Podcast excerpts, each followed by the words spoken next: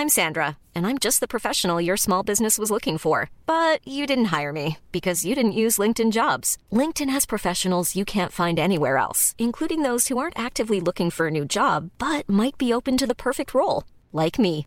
In a given month, over 70% of LinkedIn users don't visit other leading job sites. So if you're not looking on LinkedIn, you'll miss out on great candidates like Sandra. Start hiring professionals like a professional. Post your free job on linkedin.com/people today. El Heraldo Media Group presenta Periodismo de Emergencia con Arturo Rodríguez, Hiroshi Takahashi e Ignacio Rodríguez Reina. Con las reglas del oficio. Comenzamos. Buenos días, bienvenidos a Periodismo de Emergencia. Les saluda Arturo Rodríguez y como siempre es un gusto estar aquí con Hiroshi Takahashi primero que nada. Arturo Rodríguez, muy buenos días. Nacho Rodríguez Reina, Mónica Reyes, 19 de septiembre, buenos días. Sí, 19 de septiembre, muy buenos días. Es día de pues recuerdos tristes, dolorosos en esta Ciudad de México y en todo el país, en el que pues el mismo día de eh, hace ya algunos años, hace 20 años y, cuatro, el sismo que ha azotado al país con un saldo terrible que todavía, del cual todavía no nos alcanzamos a, a recuperar. Muy buenos días, Mónica Reyes. Buenos días a todos, gracias. Pues gracias Mónica. Eh, iniciamos como todos los domingos con el futuro próximo. Claro que sí, vamos. Futuro próximo.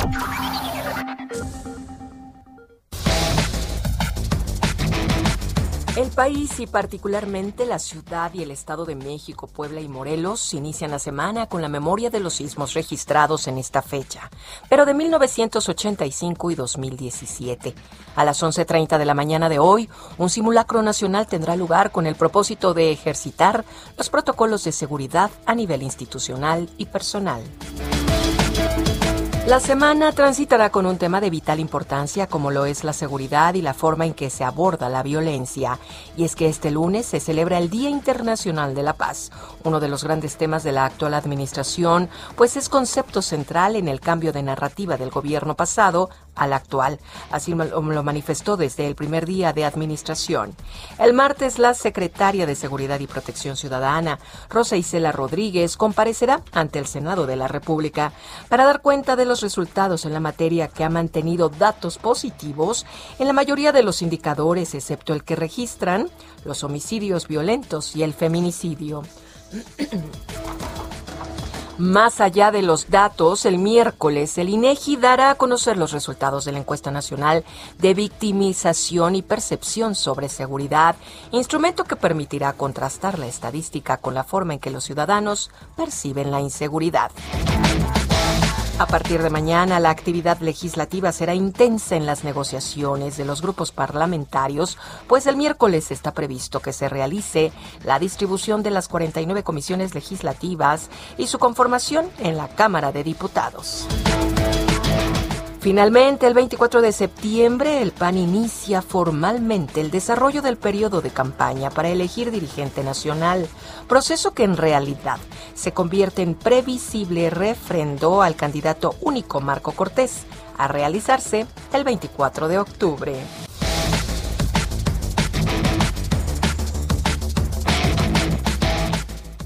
Periodismo de Emergencia. Con las reglas del oficio.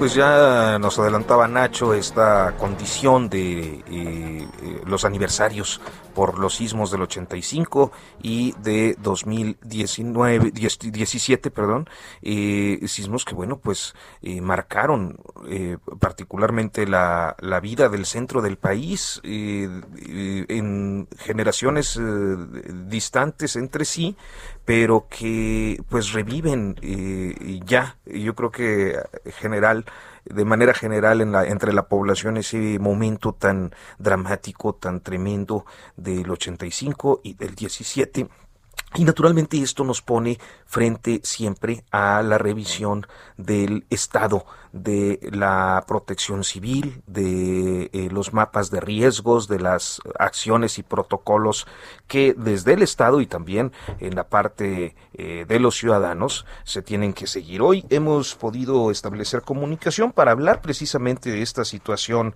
en México en materia de desastres naturales, y en, no solo en el caso de los sismos, también de las inundaciones y de eh, pues otros eventos que ocurren eh, en el país con eh, el doctor Carlos Valdés González, quien fue director del Centro Nacional de Prevención de Desastres del CENAPRED y es eh, actualmente director del Centro de Estudios Mexicanos de la UNAM en Costa Rica. Doctor Carlos Valdés, muy buenos días. Qué gusto saludarlo. Muchas, gracias. gracias. Saludos Arturo Rodríguez y bueno, pues estamos aquí en cabina Hiroshi Takahashi e Ignacio Rodríguez Reina. Sí, doctor, muy buenos días. Le saluda Ignacio Rodríguez Reina. Eh, doctor, pues ya tenemos, eh, digamos, una, desgraciadamente, una, una larga experiencia en materia de desastres naturales eh, en el país. Y sin embargo, uno siempre se pregunta como ciudadano común y corriente si, si ya estamos realmente preparados en prevención de desastres y si alguna vez podríamos estar preparados luego de ver pues las, inunda las recientes inundaciones y los fenómenos catastróficos naturales. ¿Qué nos diría usted eh, eh, en cuanto a este tema, doctor? Sí, sí, gracias por la oportunidad y, permítame nada más aclarar algo porque creo que de ahí surge también mucha parte de cómo vemos las cosas. Yo les pediría que cuando hablemos de desastres no le digamos naturales. Los desastres se crean porque nosotros como seres humanos no actuamos correctamente. Lo que sí es natural son los fenómenos. O sea, es normal y común que ocurra un sismo, pero cuando se convierte en desastre quiere decir que no tuvimos nosotros la conciencia de ver, en el caso de sismos, tener construcciones adecuadas en las zonas sísmicas, tener estas inundaciones que acabamos de tener porque respetamos los cauces de los ríos, porque respetamos la forma de construir cerca de los ríos o los puentes. Entonces, lo primero que valdría la pena tratar de cambiar es que el, desastre no es natural nosotros de alguna manera intervenimos y la respuesta sería, yo creo que hemos venido cambiando, hemos venido cambiando desde el 85, han sido una gran cantidad de, de años y todavía hay mucho que hacer. Estamos viendo también que la tierra este, nos pone a prueba frecuentemente como mexicanos. En el conjunto ahora lo que vimos la semana antepasada, eh, estas inundaciones, estos deslizamientos de ladera, se acuerda que entró el huracán Grace y después también tenemos un sismo. Entonces nos va combinando estos fenómenos y los hace más complejos. Y eso es lo que tenemos nosotros que que recordar y tratar de modificar. O sea, como, como personas, como mexicanos, como mexicanas, ¿qué deberíamos de hacer? hoy, hoy es una buena oportunidad, siendo el 19 de septiembre, que le puedo decir a, a, todos de lo que nos acordamos, pero es la oportunidad porque hay un simulacro nacional a las once y media y deberíamos de tener conciencia, ¿no? De participar, de hablar con la familia, de aprovechar ojalá no fuera solamente una vez al año, sino que pudiéramos hacer estas acciones repetidamente. Oiga, don Carlos, y creo que, bueno, ahorita acaba usted hacer un repaso de algunos eventos y, próximos, cercanos, como estas inundaciones, deslaves, el sismo mismo, pero y creo que la cantidad de desastres que ocurren en el país es difícil de, dimensionar. Eh, en su experiencia, cuando fue director del Senapred, eh, de, qué cantidad de desastres estamos hablando? Eh, pues no sé, cómo tengan ustedes su data, si en tiempo real o, o, con una medición de un periodo de tiempo más largo, mensual. ¿Cuál es la dimensión de los riesgos que tenemos? Sí, debemos de reconocer que somos un país sísmicamente activo, nos queda muy claro, y que no solo tiembla en septiembre, vale la pena acotar eso. Sismos mayores de magnitud 7 desde el año 1900, el mes que más ha tenido es diciembre, no, no es septiembre, entonces tiembla todo el año, literalmente. Entonces, reconocer que vivimos en un país eh, sísmicamente activo, que de vez en cuando hay grandes sismos, como el del 7 de septiembre de 2017 y el del 85 que también vivimos en un país volcánicamente activo. El Popo ha estado activo desde el 21 de diciembre de 1994 y continúa. Recientemente, dos o tres días ha tenido explosiones y ha lanzado ceniza que ha llegado hasta la Ciudad de México. Y la parte de fenómenos hidrometeorológicos, México, su posición es muy interesante, eh, eh, pero es muy complicada porque tenemos nosotros ciclones tropicales y huracanes en la parte del Atlántico del Golfo y en la parte del Pacífico. Y lo otro es la dimensión del país. Somos un gran país con casi 130 millones de habitantes y esto hace que entonces la, la, distribución de la gente eh, tenga que ver con, con que nos acercamos a veces a los sitios en donde ocurren estos, estos fenómenos. Ustedes comentaron al inicio algo que sería interesante. Hay una herramienta muy poderosa que se llama el Atlas Nacional de Riesgos y que permite evaluar estos fenómenos de los que acabamos de hablar, pero también la cantidad de, bienes en, seres humanos y en otros establecimientos como son los de salud, escuelas, bancos y gasolinerías. Y esta herramienta es una herramienta de libre acceso.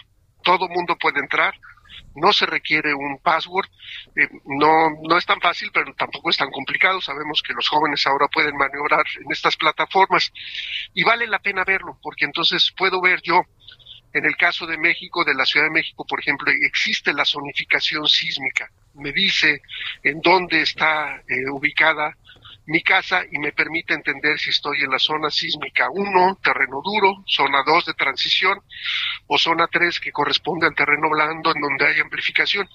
Y son herramientas disponibles, disponibles para, para todos. le, digo brevemente, el, el acceso es www y después todo junto atlas nacional de riesgos.gov.mx. Entonces tenemos en la mano información que puede ser de utilidad, que nos puede ayudar a planear y que es el objetivo y también ver cuántos bienes expuestos hay, ¿no? Que, que se presente alguno de estos fenómenos y qué es lo que podríamos tener en riesgo de que se que se pierda, ¿no? Ahí hablamos de riesgo porque ya incluimos el valor, si le ponemos un valor a un inmueble, a un hospital o si tratamos también de cuantificar este el daño personal. Don Carlos lo saluda Hiroshi Takahashi. Buenos días. Yo quiero preguntarle qué tan avanzados estamos ya después del 85 los mexicanos para enfrentar estos eh, eh, pues golpes de la estos golpes de la naturaleza antes de que se conviertan en desastres.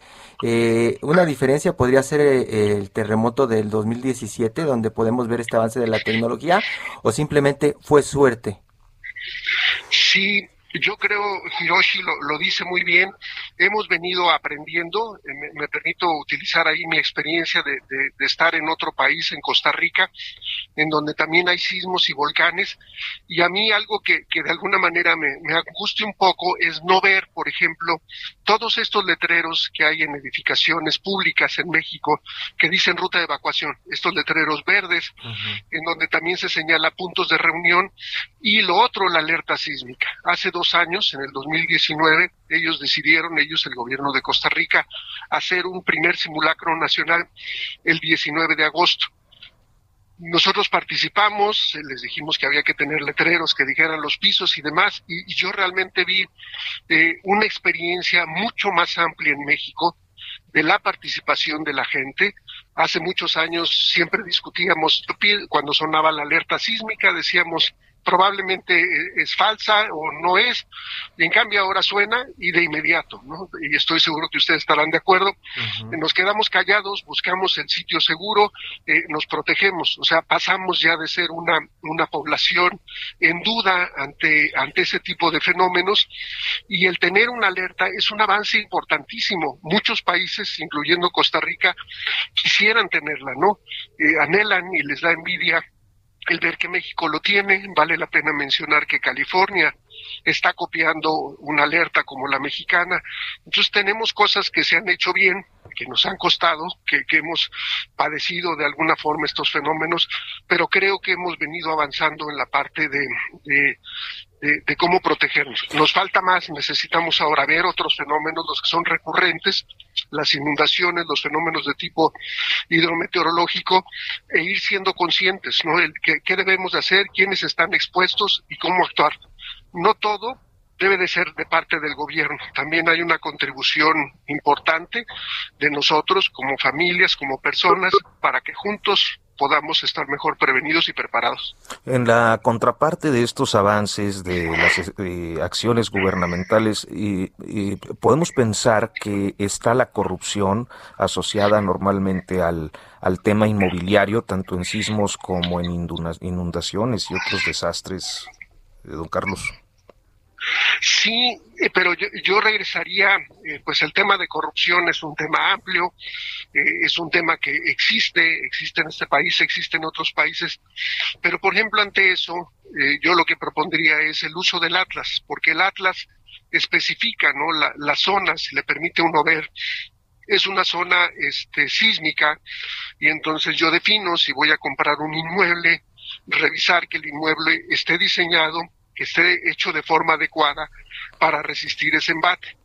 En cambio, si yo no lo conozco, si yo me voy como la mayoría lo hacemos porque el edificio se ve bonito, porque es barato, eh, eh, y no le pongo atención a, el impacto de un sismo, este, y ahí interviene un poco lo que decía, la parte en donde pues me lo venden barato porque hicieron las cosas no tan buenas, eh, tengo yo la contraparte, ahí yo le, yo le comentaría que, que están estas herramientas que podríamos entonces utilizar para estar mejor informados. No creo que la información y el conocimiento que de alguna manera existe, hay que, hay que aprovecharlo y, ponerlo. Y lo mismo, si estoy cerca de un río, el ver en estos documentos, en estos atlas se marcan avenidas máximas anteriores, hasta donde ha, habido inundación, entonces ya decido yo si quiero comprar en ese lugar o si lo arreglo, si lo reparo, si lo fortalezco para que resista, por ejemplo, el embate de huracanes, si quiero estar cerca de la costa, o el embate que pueda tener por el desbordamiento de un río o por sismos. Entonces ya tengo algo con que apoyarme. Sí, doctor, finalmente nos quedan unos minutitos, eh, pero a mí me gustaría preguntarle, creo que para muchos ya queda claro que la crisis climática ya está aquí, y que lejos de disminuir eh, parecería que se va a incrementar justamente por la acción humana. Y hemos visto, como, como usted lo mencionaba, y, es de conocimiento amplio, pues estas continuas inundaciones cuando vienen los fenómenos eh, hidrometeorológicos que usted mencionaba. ¿Cuál es el futuro que usted alcanza a ver? Porque evidentemente se pueden cambiar, pero estos cambios van a tomar muchos años. Eh, es correcto. Indudablemente el cambio climático está y cada vez va a irse modificando e incrementándose en el número de ciclones tropicales que tengamos y en la, la, la, la, intensidad que estos puedan tener. Yo pensaría, y si me permiten, el, el término no es el más adecuado, llamar que esa será la próxima pandemia, pero es una pandemia más lenta. Entonces, si vamos tomando el tema, yo sé que hay temas muy importantes en este país y que a la gente hablarle de cambio climático y de algo que no se ve, es complicado, pero ir tomando todo eso en cuenta. Entonces, tanto otra vez los gobiernos como la gente participar, el evaluar, el uso del recurso hidráulico es un poco irónico que en esta gran ciudad, la Ciudad de México, haya lluvias torrenciales impresionantes que generan inundaciones, pero que hay un sector, el sector oriente, que frecuentemente se queda sin agua potable. Entonces tenemos que ir viendo, ¿no? Cómo racionar lo que estamos haciendo, cómo estamos explotando el agua, cuál es el impacto del cambio climático, porque además puede cambiar con el cambio de sus temperaturas el tipo de, de, productos que vamos cultivando. Entonces esto requiere de anticipación. ¿No? Si de un día para otro yo ya no tengo acceso a tanta agua y el cultivo que yo tengo requiere de agua, pues me voy a, voy a tener un problema severo e inclusive se va a convertir en un desastre. Entonces, la, parte de la prevención es finalmente la parte más importante. En muchos lugares hemos visto que el, el, peso que se invierte en prevención nos va a ahorrar entre 8 y 15 pesos en desastres. Entonces, irlo viendo en cuestión económica y en cuestión de avances de los países, quienes se vayan preparando saldrán mejor librados y espero que ese sea el caso en nuestro país. Carlos Valdés González, exdirector del CENAPRED y director del Centro de Estudios Mexicanos de la UNAM en Costa Rica, le agradecemos mucho que nos haya tomado esta comunicación. Muchas gracias a ustedes por la invitación, gracias don Ignacio y gracias don Hiroshi. Muchas gracias a ustedes. Muy buenos días, doctor. Hasta pronto.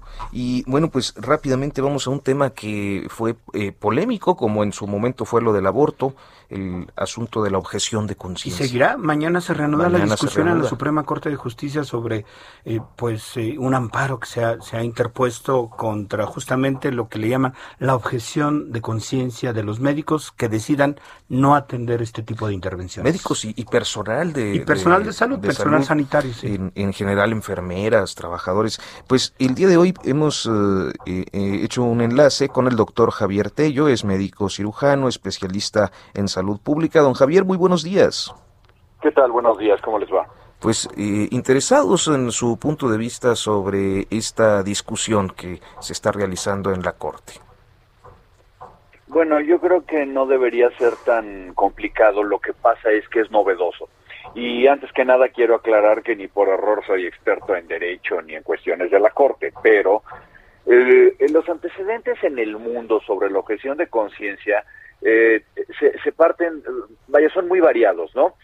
En algunos lugares, evidentemente que, como, como sucede con muchas cosas, los profesionales de la salud pueden ser objetores de conciencia, es decir, pueden negarse a realizar un procedimiento con el cual ellos no están de acuerdo por algún tipo de, eh, vamos a decir, de rechazo personal, y vamos a profundizar a llamarle moral y llevarlo al punto casi de lo religioso. Ok. Sin embargo, en ningún lugar del mundo se autoriza que la objeción de conciencia em, se interponga entre procedimientos para salvar la vida. Voy a poner un ejemplo muy claro. Yo puedo ser un objetor de conciencia porque hay un discurso o hay una cuestión moral que me impide llevar a cabo la interrupción del embarazo.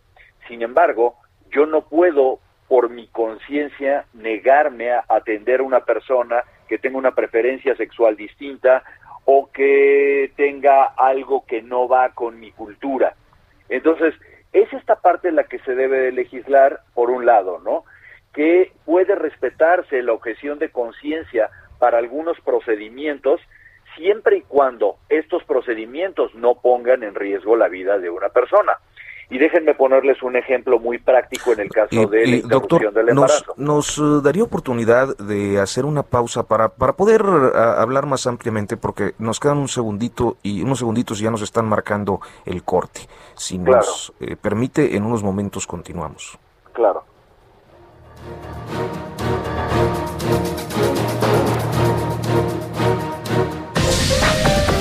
En un momento continuamos. Periodismo de emergencia. Regresamos con las reglas del oficio.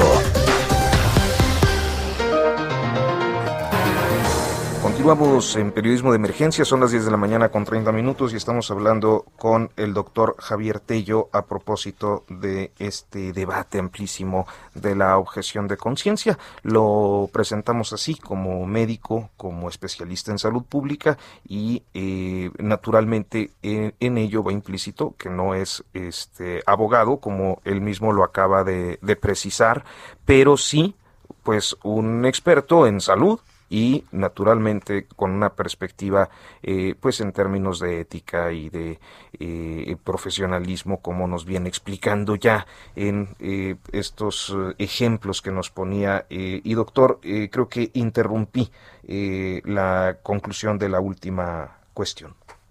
Sí les decía yo que la objeción de conciencia puede aplicarse entonces para un, que la persona pueda negarse a llevar a cabo determinado procedimiento, siempre y cuando esto no ponga la vida de las personas. Es decir, todos tienen la obligación de ayudar a que un paciente no muera.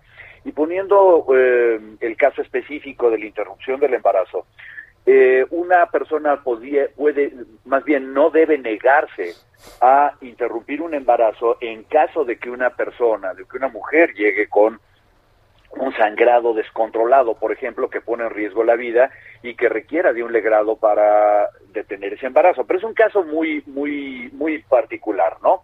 A mí me gustaría más bien mencionarles cómo funciona en el resto del mundo. Primero que nada, la objeción de conciencia aplica para personas, siempre, no para instituciones.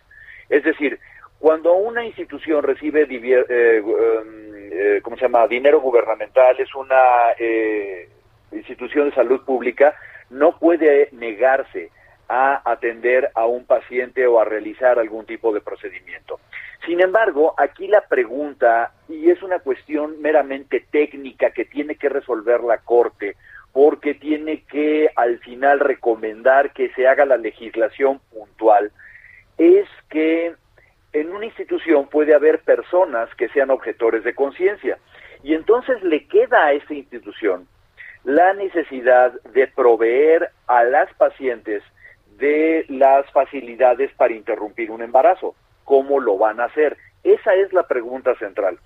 Eh, lo que ocurre en muchos lugares del mundo, porque hay legislaciones muy variadas, es que se debe de garantizar la proveeduría del servicio de alguna manera. Entonces, sea yo que tenga un staff que sé que no son objetores de conciencia, o que si no es el caso, entonces pueda yo derivar a la paciente hacia algún lugar, sea privado o público, donde sí le realice. Pero por un lado, se debe de balancear el derecho profesional que tienen los profesionales, perdón, por el pionasmo de la salud, para negarse a, realizar algunos procedimientos, pero por el otro la institución tiene que asegurar que ese servicio siempre esté disponible. Sí, algunos de los argumentos que se escucharon en, digamos, en el debate, en la sesión pasada de la Suprema Corte de Justicia, mencionaban algo así como que, eh, digamos, la objeción de conciencia podría ser un argumento o una circunstancia que limitara el, acceso al derecho de la salud de las, de las mujeres, doctor. Eso es lo que se evita con una legislación adecuada. Es decir, por ejemplo, en algunos países, eh, no recuerdo en este momento bien, pero en algunos países eh, eh, de Europa, por ejemplo, no se permite la objeción de conciencia. En Suecia, por ejemplo, los, los médicos y el personal de la salud tienen que hacer todos los procedimientos que estén a su disposición. Ahora, en un escenario realista, no es que en este momento, ojo, la, ni el Seguro Social ni ninguna institución tenga una facilidad disponible para este llevar para llevar a cabo la eh, interrupción del embarazo planeado y solicitado. Es algo que no existe hoy. Pero si esto ya se garantiza como un derecho, entonces tal vez la solución es que debe de proveerse de clínicas especiales para esto, porque además, eh, desde el punto de vista práctico, la interrupción del embarazo cuando está legalizada o por lo menos no está criminalizada en muchos lugares del mundo, pues tiene entonces clínicas específicas para esto. No es que necesariamente las pacientes tengan que acudir a un hospital o a una clínica de medicina familiar, ni mucho menos. Y yo creo que con una planeación adecuada, las pacientes pueden tener el acceso que hoy les garantiza la Corte y, que es parte del, del derecho el no criminalizar a las mujeres por ello, y por el otro se puede respetar la objeción de conciencia. Algo muy importante que quiero regresar, la objeción de conciencia en ningún momento permite la discriminación, eh, la discriminación, perdón, no porque yo sea de una religión o porque yo tenga mis propios preceptos morales, puedo negarle la atención a un, a un, a una paciente eh, si de eso depende su vida o de eso depende la salud. Eso es importantísimo. ¿eh? Pues, doctor, doctor Javier Tello, le agradecemos muchísimo que nos haya compartido eh, pues estas expresiones al respecto de eh, el tema de la objeción de conciencia y que nos haya tomado la comunicación. Muy buenos días. Estoy, estoy a sus órdenes, que les vaya muy bien. Muchas, gracias, doctor. Y todo menos fútbol. Con las reglas del oficio. Ignacio Rodríguez Reina, tenemos invitado de lujo. Sí, sí, sí, una maravilla. Está con nosotros. Hemos decidido, la verdad es que nos ha interesado mucho platicar con pues una figura pública muy conocida y muy conocida además por su gran trabajo ah, artístico, ¿no? Eh, lo han visto en muchas series, en muchas películas y bueno, pues es un lujo tener entre aquí en, estos eh, en este espacio al, al actor Damián Alcázar. ¿Qué tal, Damián? Muy buenos días. Te saluda Ignacio Rodríguez Reina. Ignacio, ¿qué tal? ¿Cómo están? Buen día todos y para toda la audiencia, por supuesto. Muchas gracias, Damián. Oye, pues viendo esta nueva producción en la que eres protagonista, Asesino del Olvido. Eh, me llama mucho la atención la trama, que además creo que rodaste o tuviste llamados eh, pues en plena pandemia, ¿no? Sí, sí, que, bueno, inicia cuando justo pandemia Parece que, que, tenemos un problema con la con la señal, con la comunicación, a ver si ahorita lo podemos resolver. Pero pues muy activo Damián. Bueno, además ha estado muy activo y se le ve con cierta frecuencia, además en círculos políticos. Hay que recordar que fue diputado constituyente que elaboró la primera constitución de la Ciudad de, México. el aniversario ahora el viernes, por cierto. Exacto, y bueno, pues se le ha visto también ahí en Palacio Nacional tomándose fotos con, con algunas otras figuras públicas y el presidente López Obrador, ¿no? O sea, eh, en el trabajo y en la y en la actividad pública, pública. ¿no? Eh, Damián creo que está ya de regreso. Ya, ah, ya perfecto, muchas gracias. Este sí nos, nos contabas cómo fue este eh, desarrollo de la película. Eh, mira, me parece que el tema es, mm, muy interesante. O sea, el, Alzheimer, un hombre ya en su tercera etapa, ya en la vejez, que sea protagonista de una historia. Y además así, con, este, con estos contenidos alrededor de esta, pues de esta terrible enfermedad que aqueja a muchísima gente en el planeta. Yo entendí como, como actor, tú siempre estás aprendiendo con... ¿Sí me están escuchando sí, bien? Sí, por supuesto, sí. Con mucha atención, además. como, como, escucho ruidos, digo, a lo mejor soy yo el que está aquí con mis... Este, te decía del, del tema, cuando uno empieza con, con los personajes a, a investigar acerca de ellos para saber su mundo, en qué contexto está enclavado el personaje, cómo va a vivir, porque una cosa es la ficción, una cosa es la ficción y pues la otra la, la realidad que acota siempre, ¿no? Entonces entendí un poco esta enfermedad tremenda y eso te da pues una base sólida para poder hablar de este asunto. Sí, eh, Damián, eh, justamente eh, la trama eh, incluye, digamos, a un, a un detective, a un policía que está retirado o por retirarse y que está a punto de ingresar, diría yo, en una de las zonas más oscuras del Alzheimer y antes de eso decide tomar venganza, eh, al menos es la sinopsis de la serie que está por estrenarse, ¿no? Eh, de, de, quienes participaron en, en, crímenes terribles, ¿no? Mira, es, no es exactamente un agente o una especie de policía, más bien es un escribano, un señor que hacía los, las cartas en el juzgado y que, según lo dice el mismo personaje, pues en esa época en que se cometieron esas atrocidades en, la villa donde estaba él, era, se sentía muy cobarde y se sentía absolutamente un abandonado de sí mismo. Entonces, claro, cuando le llega el momento que le diagnostican el Alzheimer y le dice además la doctora que pues se puede ir en tres meses, se puede ir al olvido de, de todo, él decide no olvidar esta parte terrible. Y bueno, hay un cambio en él, que ahí sí estamos la ficción, el que se vuelve muy activo, eh, tiene una um, fuerza de voluntad además para afrontar aquella situación que en su, digamos, juventud o en su este, eh, apogeo como, como no pudo, no quiso y le dio temor. También hay algo que lo, que lo, este, digamos, lo catapulta para, para uh, tomar esa decisión, es que ve a la chica, ve a una niñita que fue abusada, la ve por televisión y eso le trae esos recuerdos. Entonces, para mí era como el juego mental de este hombre que está perdiendo, de alguna manera está perdiendo algunas neuronas o las está, eh, está dejando de usar, pero surgen otras. Entonces era un juego, es un thriller, es humor negro, por supuesto, es este, estoy acompañado de grandes actores, todos ellos de la generación que, que sigue después de la mía, o sea, muy jovencitos. tenemos a dos directores extraordinarios. Así que yo, tenemos una gran historia y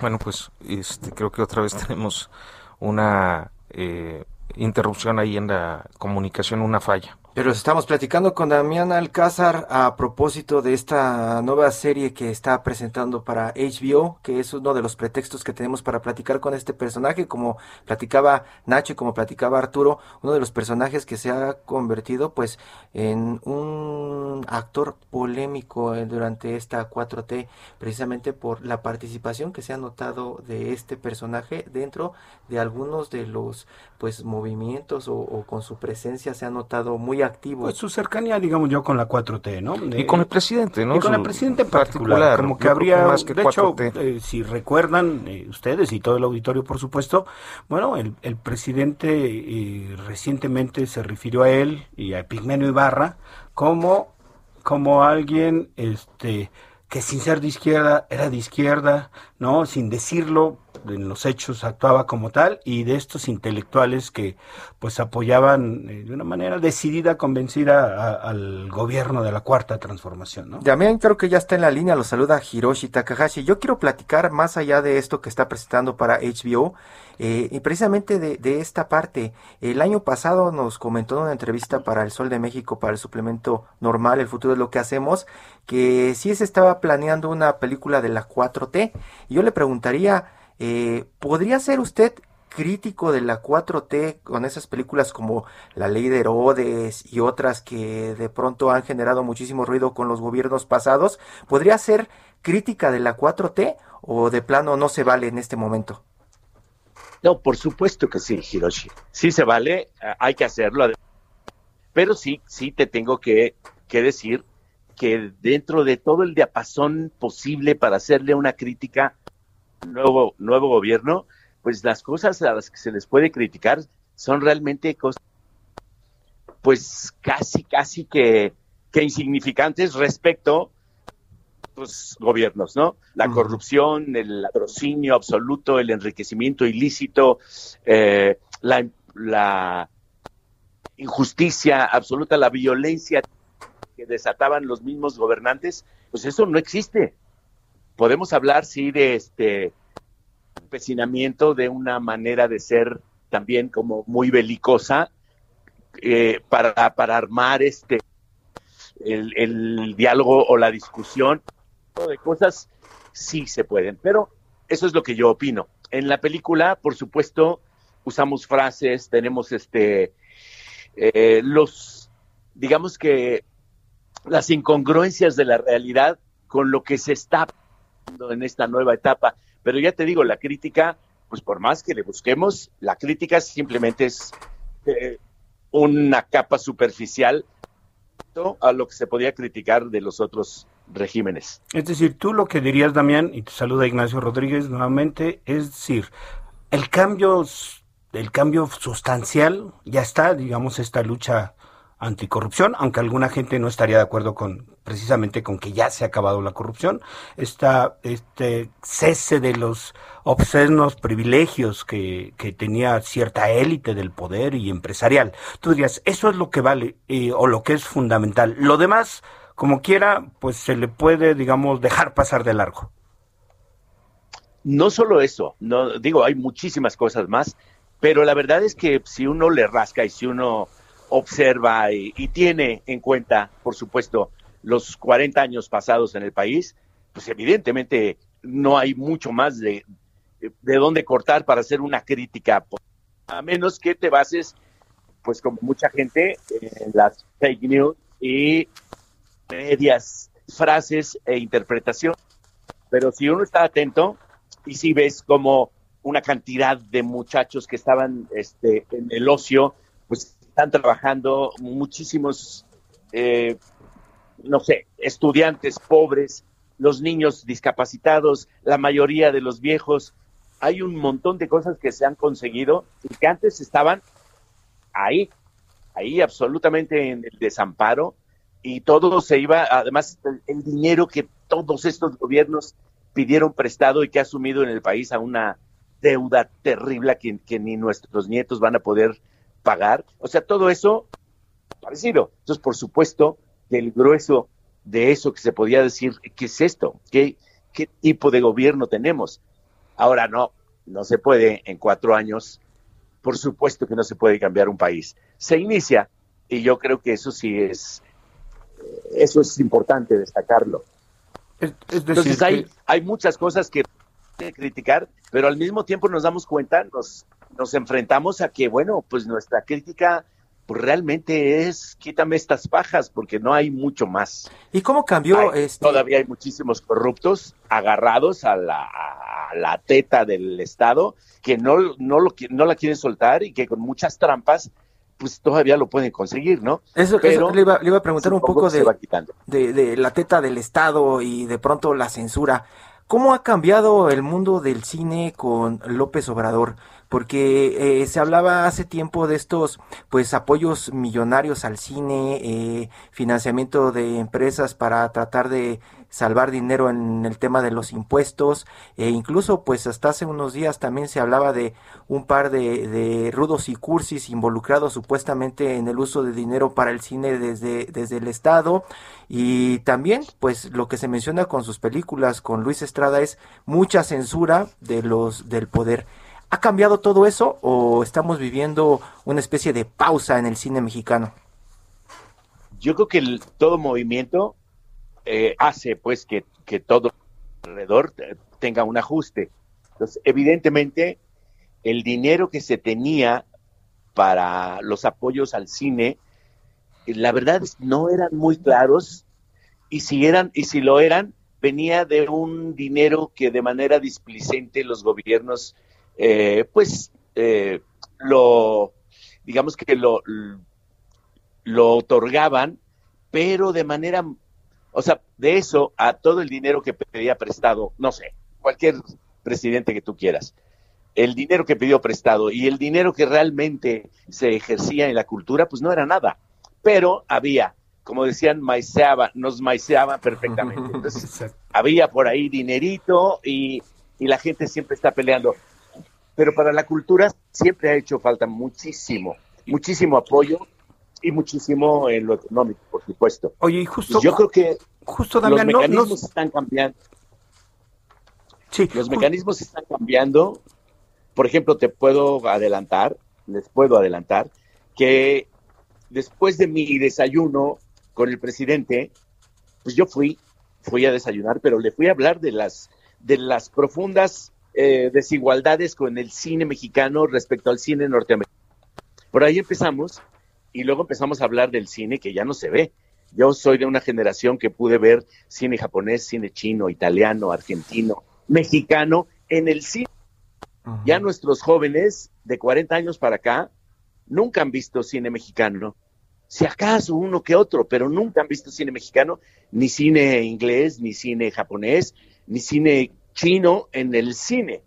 Entonces todo eso empezamos a hablarlo, me mandó con querido, ahora sí mi querido amigo, que yo ni lo conocía, don Genaro Villamil, es decir, no lo conocía yo personalmente, y con el señor Álvarez Lima, y yo acompañado de Pigmenio, y entonces empezamos a generar ideas, ya les puedo decir que sin el apoyo económico ya por ejemplo, para Canal 11, después para Canal 14 y para Canal 22, todo un ciclo de 20 películas y luego vamos a hacer otro ciclo de otros 20 y otros 20. Tuvimos, se tuvo que hablar con IMCINE, ver los derechos. Vamos a, ampliar ese programa con un programa de entrevistas con la gente que hace cine. Como yo estoy tan ocupado, yo les propuse actores y actrices que lo hiciéramos. Entonces eso ya está por ahí. Otra es que fui también con mi amigo Epigmenio y con Genaro, fuimos a ver a la, a la doctora Sheinbaum, una señora absolutamente sensible, inteligente, eh, e, ejerciendo realmente un trabajo formidable para la ciudad. Le hablé del cine y me dijo, ya está, Damián, ¿te parece bien cine en la ciudad? y ya tengo, ya tenemos, ya me mandaron incluso la programación. Hay más de mil películas para verse en las plazoletas de todas las alcaldías, en los salones de, pues que tienen que ver con las, con las alcaldías, en escuelas. Tengo que ir todavía a hablar con la gente que está al frente de educación pública, de la Secretaría de Educación Pública, para insistirles que los niños tienen que ver cine. Entonces, todo esto que te digo que se está generando es sin el apoyo económico vital que yo vea que hay unos millones para eso. O sea, no, no, para, para ser más claros, no como los chayolastras, eh, estimado Damián. Sí, que, que no hay manera, porque ya a mí ni me interesa, ni me paga nadie sobre esto. A mí ah. me interesa que el cine se vea y que el cine mexicano y el cine internacional se vea. O sea, alguien diría, ¿cuánto gana Damián Alcázar por hacer esto, no? Nada, absolutamente nada, pero el placer de que la gente, no importa, no importa su, su orientación política, puede ser de extrema derecha o de extrema izquierda o lo que quiera, la cultura es para todos y hay que eh, apoyarla, generarla, disfrutarla, hacerla. Entonces, bueno, ese es mi. Damián, tenemos dos minutitos, pero, pero me encantaría si nos puedes compartir de más allá de estos avances, que yo creo que cualquier avance en términos de la cinematografía nacional es bienvenido, pero ¿no te sientes un poco decepcionado, desalentado por la poca importancia que incluso en un gobierno como este de López Obrador se le da a la cultura? Tú mismo lo has dicho, a la cultura se le sigue menospreciando y eh, entiendo que también tienes una visión crítica de, la actual Secretaría de Cultura. Sí, por supuesto. O sea, la gente llega, te ponen a ti, digamos, a ti te, te eligen y te ponen en un lugar en el que tal vez tienes que aprender porque no tienes la menor idea. Te tienes que apoyar en otras personas, te tienes que apoyar en otras personas que también tienen intereses personales, que también depende de cuánto les pagan, etcétera. Somos seres humanos y somos muy complejos. Entonces, no está la gente adecuada, debería estar, o la gente que, que entra debería empezar a aprender y a avanzar. Esto, por supuesto que no es la prioridad de este gobierno. La prioridad de este gobierno, desde mi perspectiva, es evidentemente limpiar todo lo terriblemente podrido que ya estaba. Entonces no va a gastar dinero en seguir haciendo cine cuando se requiere dinero para poder echar a andar pues, las presas del norte para que no haya estos problemas con el agua pero la cultura es importantísima, Damián, igual es importantísima. Es importantísima, nada más que primero los niños tienen que comer.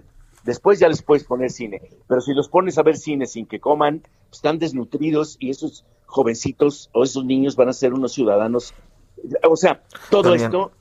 Nos tenemos que ir.